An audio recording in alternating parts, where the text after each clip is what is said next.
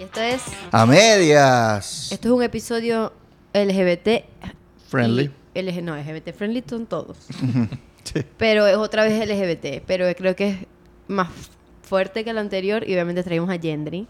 De nuevo, porque es Gendry- nuestra voz de confianza. Activista de los derechos humanos y activista y de los director derechos del Observatorio Venezolano de Violencias LGBT. LGBT. Porque vamos a hablar del caso de los 33 de Carabobo. Eh, 33 personas fueron detenidas en un spa en Carabobo por la Policía Nacional Bolivariana bajo la supuesta, ¿cómo se dice? La, la presunta orgía que estaban Y haciendo. fue que una denuncia anónima que nadie supo de dónde vino. Ellos llegaron y que vamos a averiguar.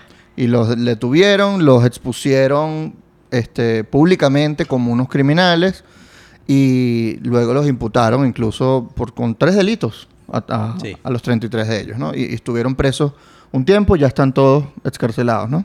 Todos están Pero con régimen de presentación, o sea, no tienen libertad no tienen libertad plena. plena. Eh, cuéntanos, ¿qué pasó? ¿Qué, qué ¿Qué fue esa orgía? ¿Fue una orgía? ¿No lo Porque fue? hubo mucho brollo alrededor. La gente Sí. decía que era una orgía, que una vaina, que tal. Y al final es como que hubo muchas narrativas y creo que después se asentó el tema y ya varios medios de comunicación empezaron a decir, mira, esto fue lo que pasó. Sí, se, em- se empezó a decir que era una orgía, era una fiesta sexual, pero además hay que preguntarse de dónde salió esto. Eso salió de la ficha policial. Los policías cuando detienen o hacen algún procedimiento tienen que llenar una ficha contando qué pasó, por qué se detuvo o por qué se realizó la, el, el procedimiento que se realizó, allanamiento, lo que fuese. Y en, ese, en esa ficha se dice que había una orgía, que había una fiesta sexual y que eh, ellos llegaron allí por una llamada anónima, una denuncia anónima por ruidos. Por ruidos que eran música y otro tipo de sonidos. Ujú. Sí, porque aquí seguro no hay fiestas a cada rato y nadie Sí. llama a nadie. ¿Cuánto, ¿Cuántos? Una vez al mes por lo menos, las sales fiestas de cualquier edificio Claro. Está eso reventando eso- las ventanas. Y eso no era un lugar residencial, no aparte. era un lugar residencial. Pero bueno, esto es un... Y ahí más adelante vamos a hablar sobre esto, pero este tema, hay una cosa que nos preocupa mucho, que esto es la figura otra vez del patriota cooperante, que pasó en algún momento Claro, como una excusa para perseguir a dirigentes políticos, miembros de partidos políticos, y hoy lo repetimos, pero en una esfera mucho más íntima y mucho más delicada de las personas, que es su orientación sexual, su intimidad. Eh, pasa este allanamiento sin ningún tipo de orden, eh, orden judicial, porque si a usted le van a allanar eh, cualquier espacio, su casa, un local, un edificio, lo que sea, tiene que haber una orden judicial. Claro. Si no, eso es ilegal y no debería proceder. Los allanaron y en la ficha policial, entonces llenaron esta, esta información. Eso con intención se lo hicieron a pasar a un, a un comunicador, él no es periodista, em, y, esta, y esta persona lo difundió. Pero entonces lo difundió bien Uy. sensacionalista, bien amarillista. Que fue el medio que dio la noticia la primera vez. Correcto. Que Y- fue wirchísimo. Horrible. Como lo fue, dijo. fue terrible. Entonces, fue? No me se- acuerdo. eh, el medio que era un medio súper nulo. Nadie Sí, sabe una dónde cosa allá de Valencia, pero además eh, eh, también por la, cuen- eh, la cuenta de Instagram de Humberto, no recuerdo el apellido, que es el que él tiene como su portal de noticias por Instagram, como, como han salido muchos ahora. Ok. Em, entonces no, no era solo el tema de la orgía y la fiesta sexual como si fuese eh, fin de mundo, sino también se habló sobre el estado serológico VIH. Entonces eran personas con eran hombres homosexuales con VIH teniendo sexo. ¿En qué, en qué año Imagínate estamos? tú. Y la foto que lo acompaña de cosas que incautaron, es decir, que cosas que encontró la policía como pruebas de delitos, eran teléfonos, condones, cerrados, todos estaban, al menos los de la foto, em, dos cornetas, y ya. Eso Wow. eran las pruebas que ellos Wow. tenían. Y en la minuta rezaba eso, que era un... Es importante lo de los condones cerrados. O se encontraron... Porque tú puedes decir, coño, se ve condones.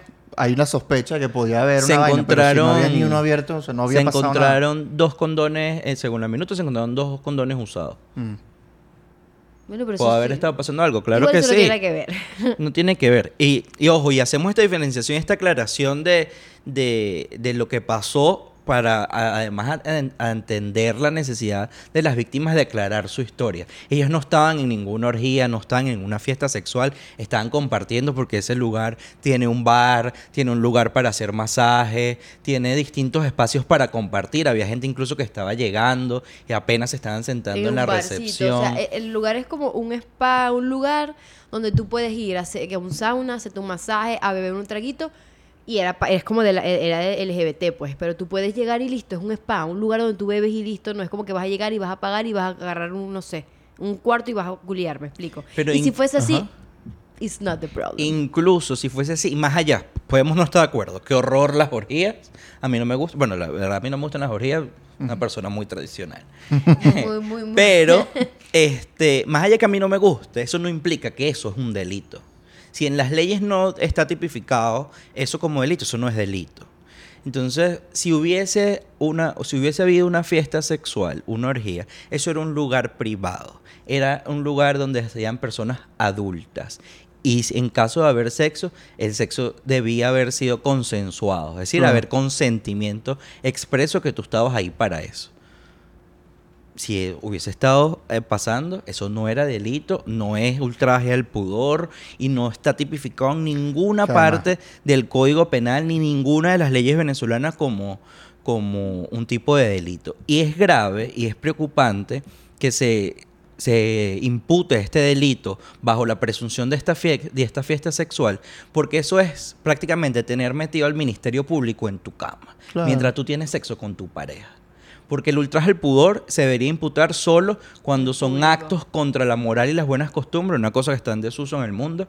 Claro. Eh, En solo cuando es en actos públicos o es algo es alguien obligado bajo Si coerción hubiese sido en una plaza, pues. Una orgía en una plaza, sí Coño, te papi, puede, pero ahí te escondes. Pero ahí te pueden lugar. imputar con Pero entonces el pues. precedente de que estén imputando este delito a una fiesta sexual que no sucedió en un lugar privado es eso, es tener al Ministerio Público, tener a- al fiscal en tu Fiscalizando cama. la vida privada. Fiscalizando de Y no solo la vida privada, sino esa parte más íntima que tú puedes tener. Claro. ¿no? Que es el compartir sexo, tener sexo con tu pareja, con tus parejas con- o con la persona con la que estés. Entonces, esto, esto es grave y es una de las cosas que sí, po- podrás ser homofóbico, podrás no estar de acuerdo con los hombres gays, bisexuales, está bien, chévere. Pero preocúpate porque esto es un precedente que incluso a ti, siendo heterosexual, te puede afectar. Te puede afectar en ese espacio con tu pareja. O sea, que pues, llegan unos policías y allanen cualquier espacio Ha y digan pasado. tal. Ha pasado en las colas. ¿Tú no has visto los videos en las colas que llega, las colas de gasolina y una gente tirando un carro y llega el, el militar a grabarlo y lo publican? Eso es. Bueno, pero igual de por sí, eso es ultraje al pudor del militar, que no deberían estar publicando. O la persona que publique esos videos. Porque es verdad, tú puedes culiar en tu carro. Con, si- no, si en realidad no puedes tirar en la vía pública, pues eso es ilegal. Chimbo, ¿verdad? Pero estás en una, estás en una cola de gasolina, tienes dos días y te provocó. ¿Qué vas a hacer? Te vas a ir para un hotel, no tienes gasolina. Es verdad. Coño, deja a la gente tirada, vale. Coño, yo- Te vas. Y más allá, si es, le- si, es, si, si es ilegal, está bien, no lo ponte que es puedes ilegal. grabar ni filmar. No los puedes vaya, grabar. vaya y denúncielo, Claro. vaya y lo llevas a la comisaría, pero porque tú vas a exponer a la gente Sí, en- a través de las eso redes, sí. eso es escarnio público. Eso sí es un delito. Sí, sí, sí. Yo te iba a preguntar algo, porque es algo que leí mucho cuando el, el caso como que se estaba viralizando. Es que muchos dicen, si hubiese, o sea, a ver, dijo, es de verdad un acto homofóbico por parte del Estado hacerlo, porque dicen, ajá, pero si lo hubiesen hecho en otro lugar, o sea, como que lo pudieron haber hecho en otro lugar que no hubiesen sido eh, hombres homosexuales y bisexuales. O sea, ¿tú crees que ese allanamiento se hizo porque era marico? Sí, porque lo digo. Eh, el, el quien ya estaba llevando la, la comandancia del, del procedimiento pide autorización a, esta, a la, a la, a la SODI, ¿no? que es esta zona donde que más o menos da como las políticas que hace o que no hacen los comandos de la policía. Él pide autorización y se la niegan. El SODI se la negó. Se la niega. Y él va y pide autorización a otra SODI distinta que no corresponde con su zona Mm. para poder hacer el procedimiento. ¿Pero por qué? Entonces ahí hay una intención, ¿no? Porque que había mucha joder. insistencia. Su insistencia indica una intención. Y lo que pasa después también, el tema de que se difunda la, la nota policial, específicamente ese medio de comunicación, y con esa información, cómo se escribió. Había un tema ahí de estigmatizar a la comunidad LGBTQ, Claro. ¿No? Y eh, lo que pasaron los 33 chamos cuando los detuvieron, que además ellos nunca les informaron que, estuvieron, que estaban detenidos formalmente. Mm. Ellos se los llevaron en calidad de testigos desde el spa. Ah, nunca les leyeron los derechos, nada. Cuando ellos llegan allá, que tienen horas ahí, es que le dicen, bueno, mira, eh, denos el dinero que tienen en los bolsillos, todas las cosas que tienen en los bolsillos, porque ¿Cuánto Ustedes están detenidos. Les agarraron mucha Horas plata. después. Y le, le quitaron como 1.500, 1.600 Les dólares. agarraron bur de plata, les quitaron sus teléfonos, les quitaron absolutamente todo, fueron engañados, es y que, o sea, fue violencia tras violencia tras violencia. las violencias. Entonces, en ese momento, cuando los detienen, los terminan metiendo todos en- a todos en una celda, eh, los, el resto de los presos comunes les empieza a decir las 33. Ah, ya llegaron las 33. Ah, porque sí. les ha- los funcionarios les habían avisado que iban a llevar a 33 para allá. Y en ese proceso también eh, los, las mismas víctimas informan que revisaron sus teléfonos, que incluso empezaron a burlarse de ellos, del contenido que había allí, contenido sexual, privado, fotos, tal. Ah, pues todo el mundo se toma nudes, es normal.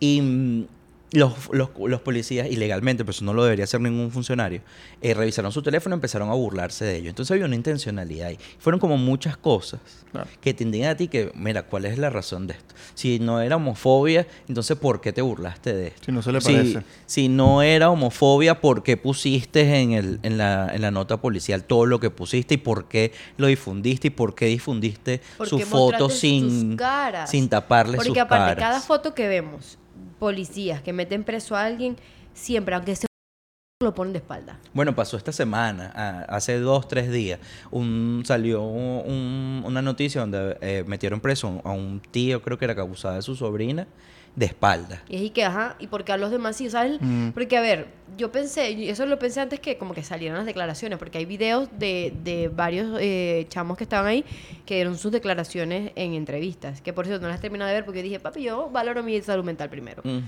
O sea, eh, yo sé que me, las- ¿sabes? Como que la, la voy de pedacito. Sí, ve con calma. Sí, voy con calma. Yo voy, ey, mi salud mental primero. Este, pero lo que no se pensó es que, mira, cuántas personas, y eso, como que justo cuando vi la foto y que empezó el revuelo, yo digo, ¿cuántas chamos que estaban ahí estaban en el closet? ¿Cuántos ninguno le había dicho a su familia? ¿Cuáles son las repercusiones que puede tener? Porque no es solamente, ajá, toda esta violencia que hizo por parte del Estado. Es que, marico, en tu casa. Claro. Eso, eh, de tú- hecho, hay la historia de un muchacho musulmán que lo tuvieron que sacar del país porque nadie sabía y en la- su religión. O sea, le Es un destruiste problemón, la vida. ¿no? Le destruiste la vida a más de uno solo por mostrar la foto.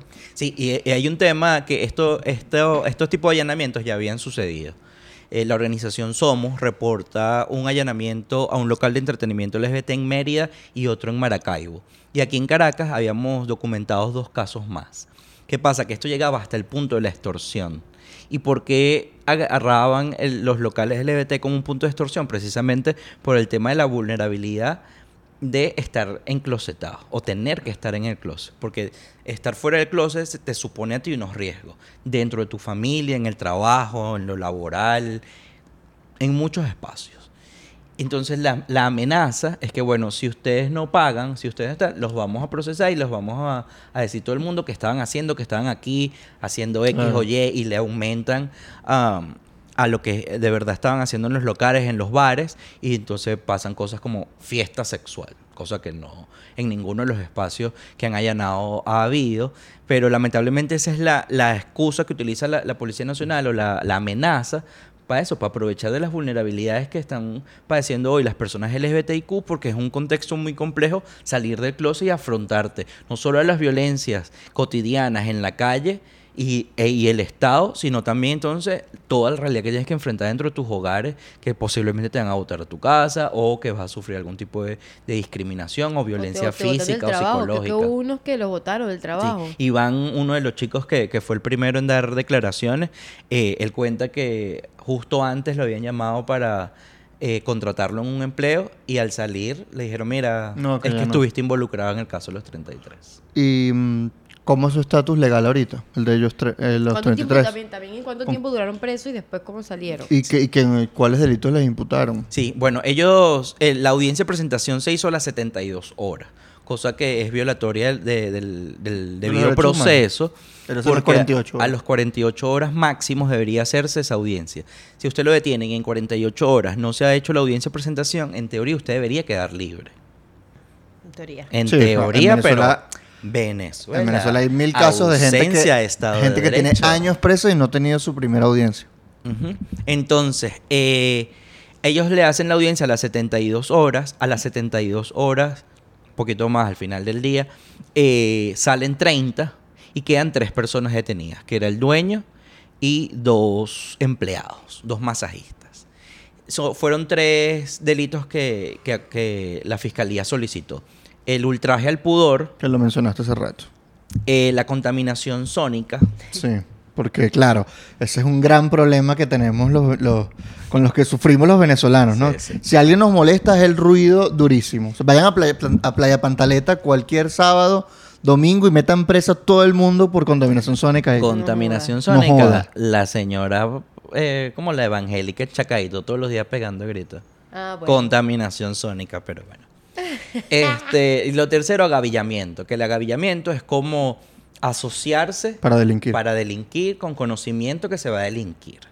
¿Y cuál sería el agavillamiento? Bueno, Juliar, ¿será? Sí. Que, Reunirse Y- para y de- y de que iban a porque- agavillarse mutuamente. Y de vaina porque mm, al parecer, vamos a suponer si uno o dos estaban tirando, who cares, pero no era una orgía. O sea, tipo, muchos ahí estaban que sí con su traguito, esperando a ver si tal. Claro, pero hacer una orgía en Como un privado. chancecito, una vaina. Hacer una orgía en privado no es un delito. Sí, no, es ¿No? un delito. ¿Cuántas Pero orgías entonces, no habrán aquí, vale? y pueden estar pasando ahorita mismo. En este momento. Sí, Y ahí uno hay aquí mucho- ni enterado. Y hay lugares en Caracas, donde- pero claro, son heterosexuales, entonces nadie, Nadie se meta. nadie-. O si llega la policía, bueno, probablemente resuelvan Capaz de otra dicen, "Ay, manera. méteme a mí". Claro.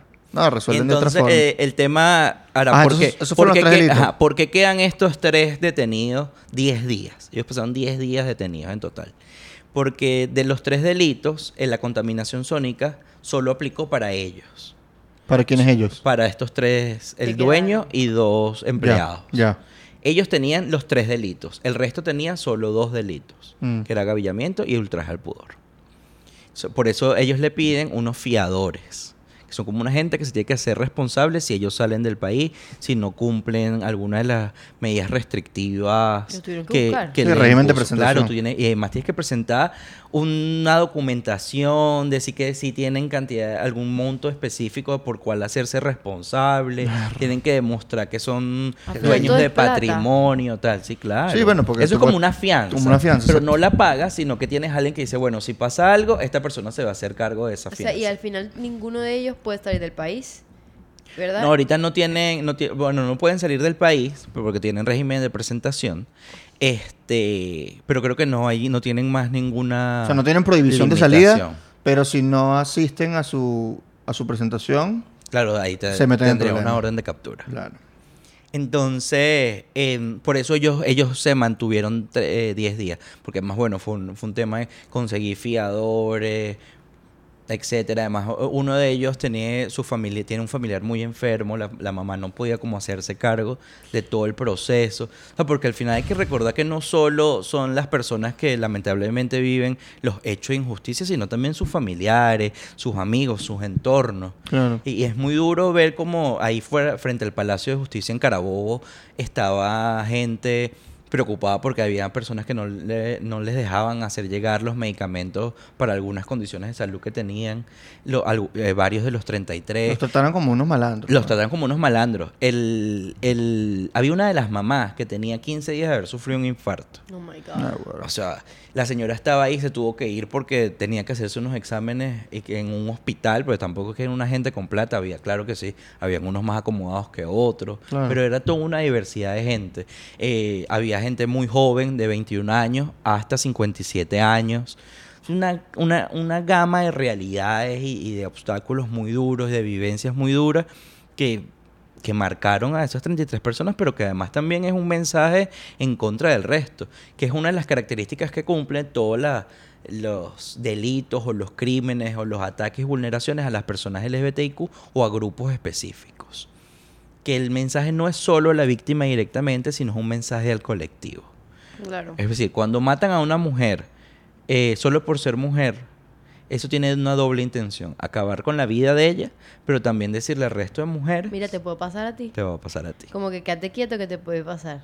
Y así, ha pasado, y así pasa con distintos grupos y sectores vulnerables. Sí.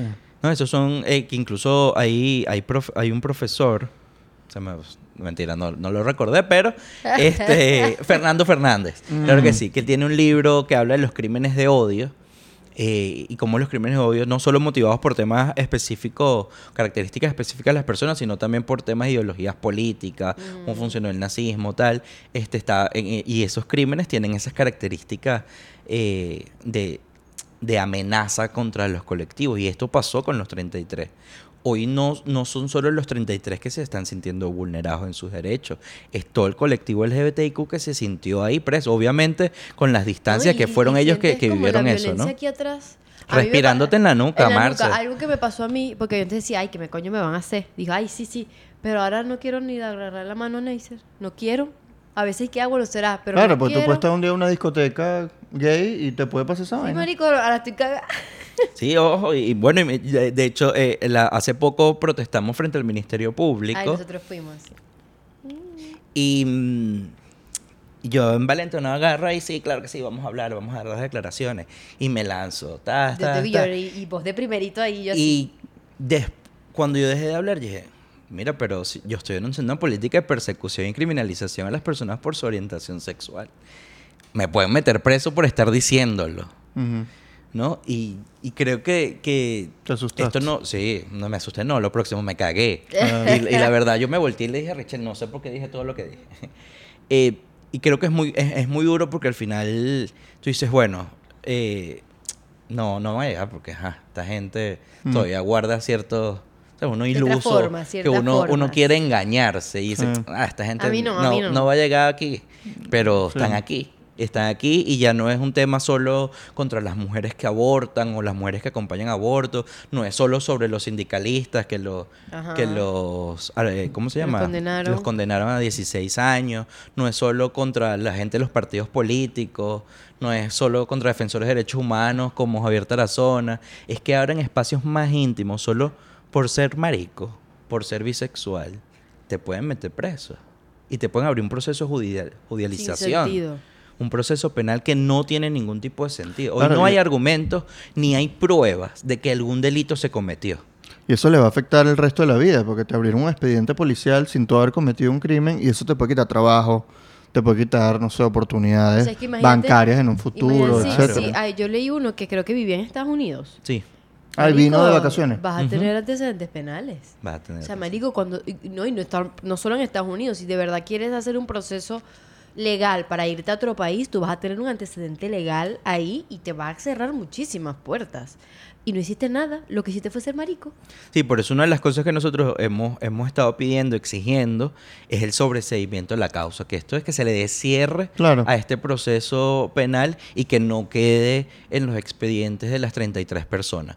Escuchamos hace unos días a Tarek William Saab decir que había posibilidad que se solicitara un sobreseimiento para 30, pero que se siguiera una investigación en contra de las tres personas, es decir, el dueño y los dos empleados, por otras cosas ahora, porque ahora salieron otras cosas, que es insalubridad del local, Ah, o sea, eh, están buscándole la quinta pata al Ajá. gato. Claro. Eh, estar funcionando eh, con actividades comerciales en un lugar residencial, cosa que ya todo el mundo sabe que no es marico, un lugar residencial. Venezuela está hecho de lugares residenciales, casas que ahorita son showrooms. Claro, pero el showroom no te lo allanan. Es verdad. Ah, eh, el bazar de las hermanas libanesas ahí no te lo allanan, ¿verdad? Eso está en Campo Alegre. Es verdad. Es verdad. verdad. son todas residencias. sí, no, no tiene sentido. que- y que- que- restaurantes, y claro. vaina. El restaurante con música a todo Coño, volumen. yo entendería si es una discoteca que está aturdiendo todo un vecindario. Ahí Por sí, cierto. obvio. No, no voy a decir dónde vivimos, pero en la zona donde yo vivo hay unos cuantos locales que a las 3 de la mañana yo escucho tum, tum, tum. Y yo, bueno, ¿será? Aquí no van será, a- será darse. No, Didi, será. Yo no le voy a llamar a la policía para que No, lo cierre, porque capaz yo voy a ser mañana la que esté en el tum, tum. Entonces yo me quedo quieta. No, y entonces, bueno, ahí lo que vemos es como son excusas, no hay comisión de delito, no hay prueba alguna que la fiscalía, la jueza puedan mostrar que digan si es que se estaba cometiendo un delito. Y buscaron, buscaron, e incluso los abogados nos decían, mira, la verdad la dilación de la, de la audiencia de presentación es porque están buscando qué, es- qué delitos imputar, porque de no hay nada. Porque no quieren hacer el ridículo, pues, de que Básicamente. no quieren decir nos equivocamos. Qué ganas de joder. Y, y todo el mundo, a mí, me sor- a mí me sorprendió varias cosas ese día que fuimos ahí a acompañar a los familiares frente a los tribunales, porque todos los empleados que salían de, del Palacio de Justicia decían, no vale, eso no va a pasar nada, porque es que no hicieron nada, no hay nada que imputarle. ¿No? Y, y mira, yo puede ser que yo no esté demasiado de acuerdo con su estilo de vida, con lo que ustedes hacen. Pero bueno, ahí no hay nada, esto es una injusticia. Seguro van a salir libres hoy mismo. Y era el comentario común de empleados, de abogados, de la gente que trabaja alrededor, del cafecito, el que vende la empanada, tal. Era, era un rechazo en, en contra de lo que estaba sucediendo, en contra de lo que, lo que, lo que hizo la Policía Nacional, y, pero también lo que está haciendo la Fiscalía y la jueza. Eh, porque es que no había prueba de nada, chamo. O sea, una gente que estaba era tomándose un trago, divirtiéndose, Unos condones cerrados. Los condones cerrados, vale. Y Como, todo lo que, abierto, o sea, como el dos que puede tener cualquiera de ustedes en su cartera, en su Claro. bolso, en su... Más bien eso es bueno, que tengan O sea, condones. Que se Exacto. cuiden. Pero aquí otra pregunta aquí, que esto es lo que nos jodas.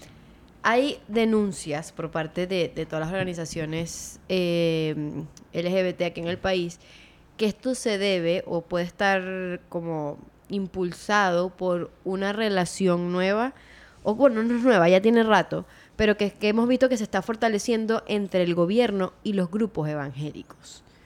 Esto puede tener Tomaré agua. o sea, esto ya lo hemos dicho, creo que lo mencionamos en el otro episodio que estábamos contigo, pero, a ver, yo sé que existe esa, esa relación, la hemos visto, hemos visto al, a- al, Al hijo de Nicolás. al- de- de- del presidente, de Nicolás Maduro, o sea, te- eh, eh, hablando a favor de las iglesias evangélicas. eh, Está eh, encargado de las relaciones con las políticas, organizaciones- con la- políticas para darles plata a los, Claro. a los evangélicos e incluso... em, Está la misión de recuperarle los, las fachadas, las Sí, iglesias. Y también. Como mi iglesia bien arreglada. en- Algo así, Es sí. como cuando te daban la casita arreglada, pero ahora es la sí. iglesia, pues. En vez de my crib, my- my church. Exacto, exacto, my, my church. Y muchas veces también han cerrado muchas radios regionales y sorpresa, cuando la cuando la cierran, cuando la, la vuelven a sintonizar, son de evangélicos. Sí, se las dan a los evangélicos. Está la otra parte de la moneda, mucha gente que está diciendo, ajá, pero es que esos evangélicos no están reconocidos por la comisión, no sé qué vaina de los evangélicos. Pero cuál, eso, eso tiene una relación directa. Mira, la, la verdad no te, no te puedo decir si tiene una relación directa, ¿no? Porque, ajá. ¿Quién está dentro para ver qué está Sí, pasando? Y, y bueno, ¿y cómo funciona el Estado venezolano? Eso también es otra.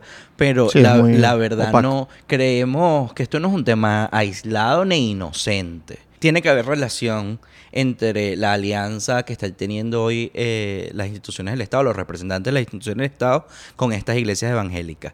Porque además es una narrativa muy clara antiderechos, antiderechos contra las personas LGBTIQ y contra las mujeres. Y en esta ofrenda, que es como lo que le, le está ofreciendo el gobierno a, a sus aliados, a sus, a sus aliados más recientes, no solo está este tema de la criminalización de las personas LGBTIQ, sino también el lo que le está pasando hoy a las mujeres más pobres, que cuando llegan a un hospital porque si tuvieron que vivir un aborto, las encadenan. Hubo un caso recientemente que encadenaba a una mujer solo porque llegó para hacerse un curetaje. Pero además hay unos procesos de criminalización, de llevarlas presas, y no solo a ellas, sino también a mujeres que puedan estar haciendo algún trabajo de acompañamiento a esos procesos. Es complicado lo que se vive en materia de derechos de, de las mujeres y personas LGBTIQ y creemos que va a ser mucho más duro. Lo dijimos la vez anterior y lamentablemente eh, sucedió en los 33. Más rápido de lo que pensé. Eh, esperamos que, que esto no, no siga avanzando en, en- en esta medida y que todas las reacciones, porque sí hay que destacar que hubo mucha reacción de rechazo en contra de esta detención arbitraria de las 33 personas, eh, y no solo en el país, que todos lo- los movimientos de derechos humanos se pronunciaron, incluso dirigentes políticos se pronunciaron, no suficientes, debo decirlo. Yo quiero, yo- no fue suficiente. No fueron fue suficientes, suficiente. incluso eh, de precandidatos, bueno, Tamara Adrián, em, Caleca, ¿Lo dijo? Andrés Caleca. sí, Yo no Andrés. Caleca lo, Yo lo solamente dijo. leí a, a Eh, Frei Superlano en un, en un reclamo que alguien le hace, le dijo que él estaba pendiente de lo que estaba posteando el observatorio. Pero, gracias a su community.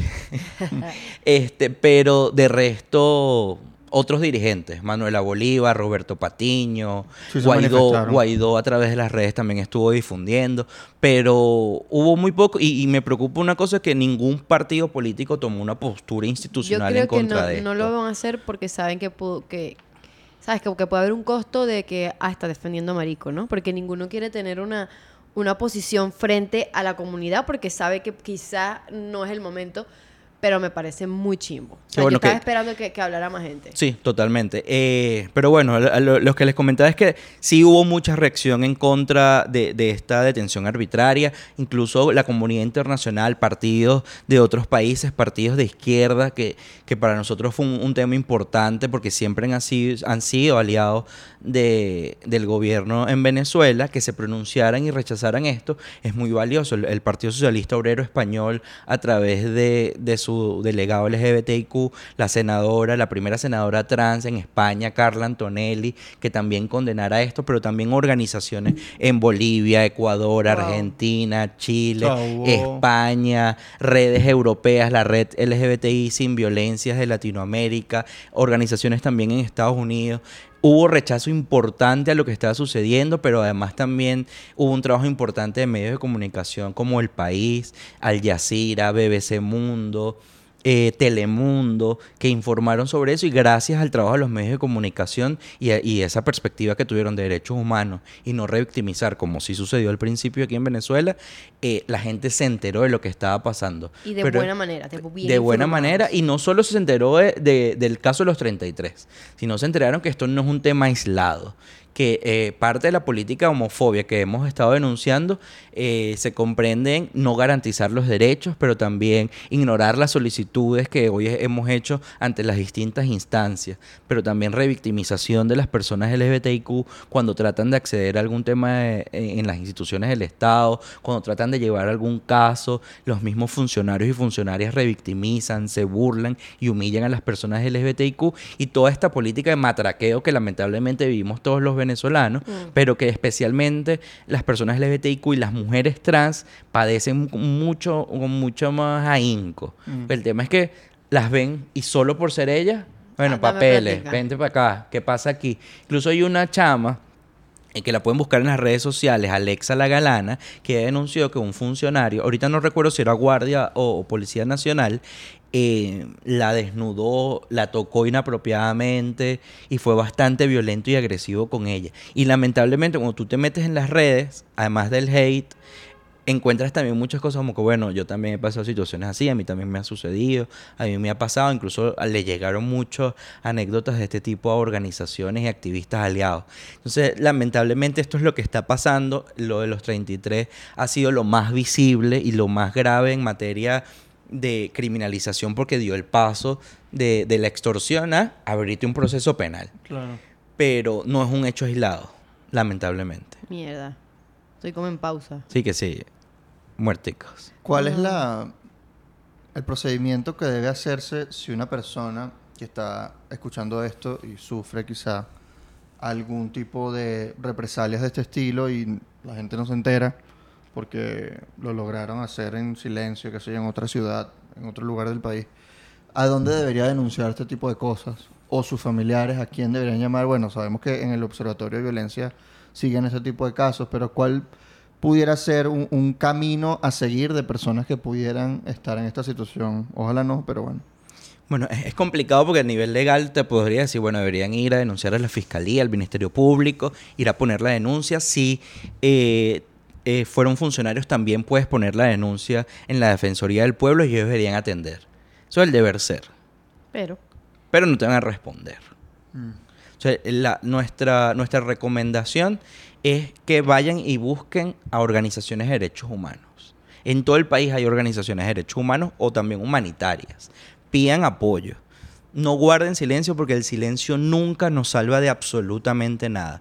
Si, alguien, si algún funcionario, si alguna policía, si algún empleado de alcaldía, cualquier institución está cometiendo abusos en contra de ti solo por ser LGBTIQ, puede ser también por otras razones, pero no guarden silencio y busquen apoyo para denunciar, porque esta, incluso sabiendo que lamentablemente la justicia en Venezuela no prospera, hay que, hay que empezar a marcar el camino hacia la justicia y hay que dejar la evidencia de lo que está sucediendo. Hay que guardar registro. Hay que guardar registro, pero además también que hayan registros oficiales. ¿De qué que registro? usted ¿De que vaya y diga, mira, yo estoy aquí porque me, no sé, me golpearon y me golpeó un funcionario. No, que usted, ¿qué tal? La es probable que vayan a haber amenazas, que haya repercusiones. Claro que sí, porque hay que ser honesto. Lamentablemente esto es lo que vivimos.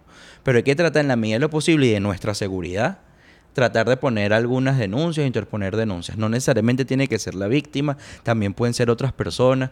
Por ejemplo, nosotros en el observatorio hay veces que cuando las personas están en mucho riesgo o no se sienten seguras, van nuestros abogados y interponen la denuncia por ellos.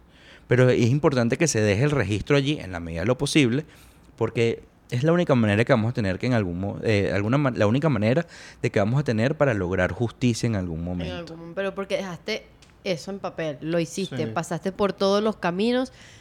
O sea, es como prácticamente decir, mira, la esperanza de que vaya a haber justicia no va a pasar, pero coño, hay unas vías en las que... No es que no va a pasar, es que si tú eh, registras en, o sea, en registros oficiales, si tú dices, esta persona puso una denuncia en su momento, esto puede proceder si está dentro de del lapso que te indica la ley. Pues si tú tienes capaz no denuncia ahorita, pero dentro de tres o cuatro años pudieras denunciar si hay, qué sé yo, democracia o esperanza de justicia, y tú dices, bueno, valió la pena que denuncie en su momento, porque de lo contrario, básicamente tu experiencia se quedó como una mala experiencia y no como una posibilidad de ejercer justicia. Y bueno, incluso, incluso la denuncia hoy nos, nos permite también visibilizar y poner otra vez a los ojos del mundo sobre lo que está pasando y, y demostrar que Venezuela no se arregló que Venezuela se siguen violando derechos humanos a diario y que no las autoridades no hacen nada para detenerlo. Por el contrario, cometen estos delitos en contra de, las personas. Hoy, eh, hace poco salió un comunicado de la, Corte, de la Comisión Interamericana de Derechos Humanos donde se pronuncia por el caso de los 33 y pide al Estado venezolano dejar de criminalizar a las personas LGBTIQ. Esto va a tener un efecto inmediato en que, ay, sí, eh, se acabó el proceso en el Ministerio Público. no es mentira, pero está poniendo eh, el ojo de los mecanismos internacionales de protección de derechos humanos en Venezuela nuevamente. Y por temas que antes no se habían documentado con tanta profundidad. Siempre han sucedido. Lamentablemente, las violaciones y discriminaciones en contra de los derechos de las personas LGBTIQ suceden a diario, pero no, no había oportunidad de poder documentar y denunciar lo que estaba sucediendo. Entonces, esto, si bien es un hecho horroroso de los 33, también es una oportunidad para que sigamos denunciando lo que está sucediendo y así tratar de que no vuelva a sucederle a más nadie. Porque aquí el fin último es que más nadie tenga que vivir por episodios así solo por amar a quien ama o tener sexo con quien tiene, expresarse como se expresa o identificarse de la forma en la que lo hace. Hay varias personas de, de los muchachos que detuvieron que han contado su historia. Eh, no sé si son como tres o cuatro, ¿no? Como cuatro, ¿no? Fueron cuatro. Yo, yo vi una sola. ¿Cuáles viste? Quería preguntarle sobre eso, sobre historias vi particulares. uno que el que vivía en Miami.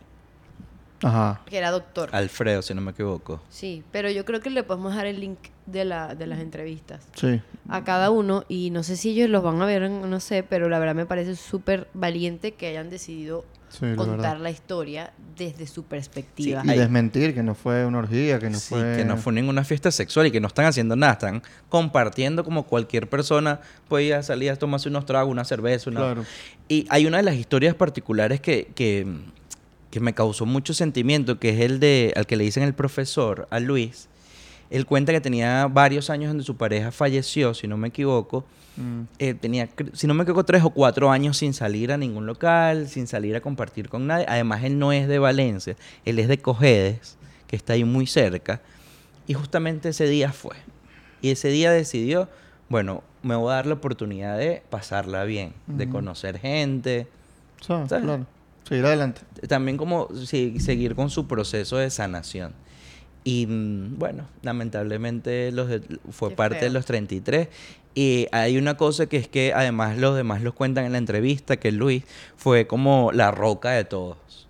Fue el que los mantuvo, es una persona católica que a través de la fe les ayudó, eh, los invitaba a rezar, los invitaba a, guardar las esperanzas en que se iban a salir de ahí, en que sí lo iban a lograr. Y fue una de, de las personas que ayudó a que no se quebraran todos. Qué bello. Claro, porque duraron cuánto, ¿10 días presos? Eh, no, o sea, los, los 33 completos estuvieron 72 horas. Ajá, porque después sacaron por Preso. Después lo sacaron, sacaron a 30. Tres que se quedaron 10 días. Yo algo que, que, leí de, de varios activistas cuando estaban allá en, en Carabobo, que una de Lía, que está en País Plural, ella tuiteó algo y yo, Dios mío, me fui, o sea, me sentí súper mal.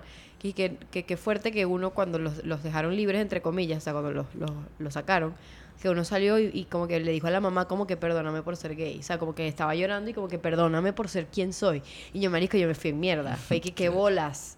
O sea, no era, era, era cero necesario y como que lo revictimizaste. Y no me imagino, o sea, imagina el proceso que ahora tienen que vivir todos. O sea, Claro. les cagaste la vida. Me da mucha rechera porque les cagaste la vida y es algo que cuando nosotros cuando hablamos de procesos judiciales eh, o cualquier cosa que hace el, el Estado arbitrariamente, usualmente los dejamos así, pero hay que ver que además de cifras o los 33 son personas, son personas que desayunan todos los días, que se acuestan a dormir, que tienen una vida en este país y que a- el- cualquiera que, sea víctima de, de estos, no sé, como estragos de- de- del Estado, va a tener una marca. Está- de- desde su vida, o sea, eso fue un antes y un después en su vida. Eh, Pues además, le, si, si ya aquí nosotros nos falta tranquilidad, pero a estas personas le robaste por completo la paz. Más nunca van a encontrar tranquilidad. O esperemos que no que sí se haga en algún momento, pero lamentablemente no va Pero a ser tocaste tan vida. pronto porque eh, son procesos complicadísimos. Ellos, algunos cuentan que cuando estuvieron en, en- en los calabozos del, del tribunal, el miau, el orine, le llegaba a los pies, le tapaba los pies porque la poseta estaba desbordada. Y van cuenta que cuando eh, estaba detenido y le pidió ir al, al baño a uno de los funcionarios, le dijo que no, que se hiciera encima, que quien lo mandaba a hacer lo que estaba haciendo. Entonces era, está, está bien. sea, es estar- es estar sometido Cero, a cero maltrato. dignidad humana. Cero, Cero. dignidad, cero Sí, respeto así a la tratan dignidad a humana. todos los, los a criminales. todos, se trata a todos los presos. pero ¿no? imagínate ser inocente y sufrir. O sea, porque esa tampoco estamos justificando de que sean tan plastas de mierda con gente, pues. No, con nadie. No Con debería- nadie, Ni ¿no? con los mismos criminales deberían ser así, obviamente, pero. Son temas muy complicados eh, y, que- y que lamentablemente además entonces te encuentras y sales de ahí y esta gente se encontró en que bueno, eran tendencias, que los habían expuesto, Claro, las repercusiones de, de la gente en su trabajo, en su familia. eh, porque además hay, hay que decir, no, no, no todos la- los hombres que tienen sexo con hombres son homosexuales. También hay, per- hay hombres eh, bisexuales que pueden haber estado teniendo... Coño, me eh, gustó esa y- distinción, que creo que fuiste la única persona que yo vi que hizo la distinción. Sí, porque además hay que, hay que, hay, que- hay que aclararlo porque sí, es posible que hayan habido hombres bisexuales que tuviesen o hayan tenido en algún momento relaciones mujer. con mujeres y ahí salieron cuentos, no, imagínate, es que lo convirtieron, es que tal, es como... No, y, y- y es, es muy, ha, ha sido muy rudo porque es, es una gente que no pidió estar en el escrutinio público estando y de la peor forma, en un con- eh, contextualizados como con los grandes estigmas, el tema del VIH, el tema del- de la promiscuidad y las orgías, el tema... Por eso aquí eh, conecto otra vez con lo que decíamos anterior, que sepas que cada vez que me agarró el pie, me acuerdo de uno de los comentarios. Que decía, pero el invitado se agarra el pie cada rato. Perdón, manía, nervios. Pero, pero ¿por qué no puede agarrar el pie a verga? Este, bueno, a la gente no le gustará. Este, que, que conectaba con lo anterior, eh, que no, es- no es inocente, porque se aprovecharon del- de las grandes ideas negativas que hay en el colectivo de la gente sobre los hombres homosexuales, que son los prejuicios. Prejuicios y, des- y tan desinformados. Y lo que hicieron, bueno, como toda, como, como to- toda campaña homofóbica, agarraron esos prejuicios, eh, prejuicios y lo, lo que hicieron fue meter el Sí, dedo en la llaga, llaga. ¿no? Que sí, mira, míralos. Qué horror, estaban... enfermos de Sí, VIH. los enfermos de VIH, los, los obsesionados con el sexo y con la exposición y tal. Pero entonces ahí uno, uno de los argumentos que, que se discutía mucho en, en las redes era, bueno, nos mandaban ahora para lo privado, que hiciéramos nuestras cosas en lo En en, privado. en En cuatro privado, paredes. en cuatro paredes, pero incluso estando en cuatro paredes, si lo estuviésemos haciendo también van en contra de van, nosotros. Entonces, ¿qué quieren? Que no existamos, no va a pasar, porque nos, nos pueden seguir metiendo presos, nos pueden seguir asesinando, nos pueden seguir negando derechos, pero las personas LGBTIQ no vamos a dejar de ¿Sabía existir. que me acordó de esto? O sea, hay la película que está en Netflix, que está Alfonso Herrera, que es de... de ¿Sabes cuál es? La de los mexicanos. La de los mexicanos. Sí, el de. ¿Cómo se llama? No se el baile de... El baile de los... No era la. Que era güey, que una chama que desaparece. Que No, no, no, incluso, no, no, no, no. incluso salió un artículo que se llama así, del baile de los 41 Ah. al caso de los 33. Salió un artículo sé opinión. es El está. baile de los 41. El baile de los 41. Y es kind of the same. O sea, me- me- es muy parecido porque está en la época colonial, hace mil años en México. Entonces tienes a, a hombres homosexuales que están en el, en, no sé, en partes del Estado, no, no sé, en el legislativo, era una asamblea, no me acuerdo. Entonces uno que era marico y se va para un baile que era súper clandestino, los llegan, los meten presos, uno los mandan para campos de concentración, un peo. algo así, pero esta es y que 2023 versión Venezuela. Así que si quieren ver la película, es un triste, es una película fuerte, pero hay una película que puede ilustrar más o menos. No es Claro, igual el caso, pero es sobre ilustra. todo para uno tener empatía con Sí, lo que sí. sufrieron estas personas. Yo- Sí. más, La vería otra vez. Incluso eh, eso, eso se hace más. Y eso, eso pasa, lamentablemente pasa mu- mucho en el mundo todavía. Eh, hace poco nos llegó un reporte de una organización en Guinea Ecuatorial donde la allanaron. Y La organización. la organización, y mm, bueno, se llevaron las cosas tal y lo están atacando. En Guinea Ecuatorial existe una ley de vagos y maleantes como la que existió aquí en Venezuela eh, en los 80 y todavía se ejecuta. Esa ley allá est- estuvo implementada desde el franquismo y lamentablemente sigue vigente. Hoy el, el gobierno bolivariano de Venezuela se había jactado llenado la boca diciendo que ellos habían declarado la inconstitucionalidad de esa ley de vagos y maleantes y tal. Pero lamentablemente hoy en, Venezuela de 2023 no hace falta ni una ley para arremeter en contra de la gente solo por su orientación sexual.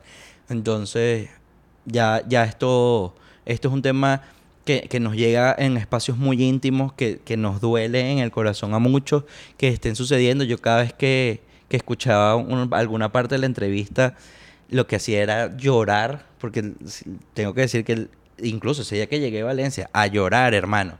Porque es que no, yo en mi cabeza no tenía sentido cómo esto está sucediendo en pleno 2023. Cómo esto está sucediendo en un país donde hay presencia de la Oficina del Alto Comisionado de Naciones Unidas. Cómo está ocurriendo en un país que tiene una investigación en la CPI. Cómo esto está ocurriendo en un país donde la misión de determinación de hechos está haciendo reportes de todas las torturas, tratos crueles. Donde los ojos de los mecanismos de protección de derechos humanos están puestos aquí. Y a pesar de eso, siguen sucediendo estas cosas.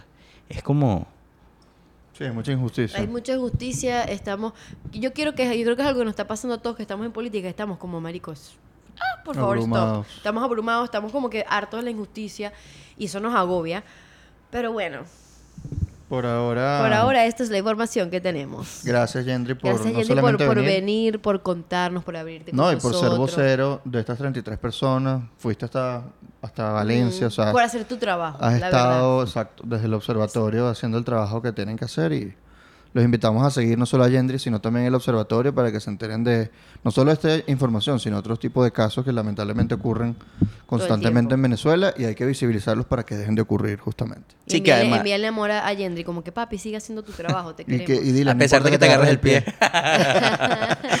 este, y eh, aquí el llamado también es, bueno, a ejercer la empatía. Creo que una de las cosas más bonitas que, que tenemos los humanos es eso, poder ejercer la empatía que, y que sea visible, ¿no? Si, si le viste este episodio, viste el link de, de las entrevistas, postéalo, haz- eh, mándalo por el grupo de WhatsApp, que la gente se entere que lamentablemente esta situación está sucediendo todavía y que se enteren no nada más para que lo dejen por ahí, sino que nos enteremos para poder alzar la voz en contra de las injusticias y denunciarlo. Bueno, y en conclusión, Quedamos a medias. Ya saben, síganos en nuestras todas nuestras redes, sigan a Yendri, sigan al observatorio. Eh, vayan a Patreon, donde tenemos contenido extra. Además, hablamos, hicimos Un brollo, brollito, un buen brollito. brollito, chismeamos aquí con Yendri para el contenido extra. Y pues nada, gracias. bye.